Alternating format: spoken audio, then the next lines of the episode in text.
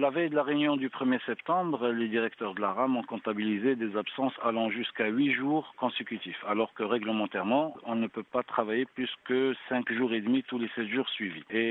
Conséquence, bien sûr, il y aura des ponctions salariales. Alors qu'on avait eu un accord provisoire sur cette question. Donc la réunion, elle s'est pas tenue en attendant le retour à la situation qui a prévalu avant le 1er septembre. Nous avons assisté à cette réunion. Au début, nous avons protesté contre euh, ce revirement concernant les ponctions salariales qui ne devaient concerner que les jours où on peut travailler. C'est-à-dire qu'on ne peut pas ponctionner des journées pour lesquelles nous sommes en congé. Il n'y a pas eu d'explication convaincante. D'ailleurs, c'est pour ça que la réunion ne s'est pas tenue. Donc, comme je vous ai dit, nous attendons un retour à la situation qui existait avant le 1er septembre pour euh, poursuivre les négociations si pendant mon week-end je suis aussi marqué absent et qu'on me ponctionne mon salaire pour ça, je ne vois pas quel cadre légal peut couvrir cette disposition. Je vous confirme, pour le moment, le seul accord, c'est qu'il faut qu'on trouve un accord à cette crise. Pour le reste, il n'y a absolument rien de concret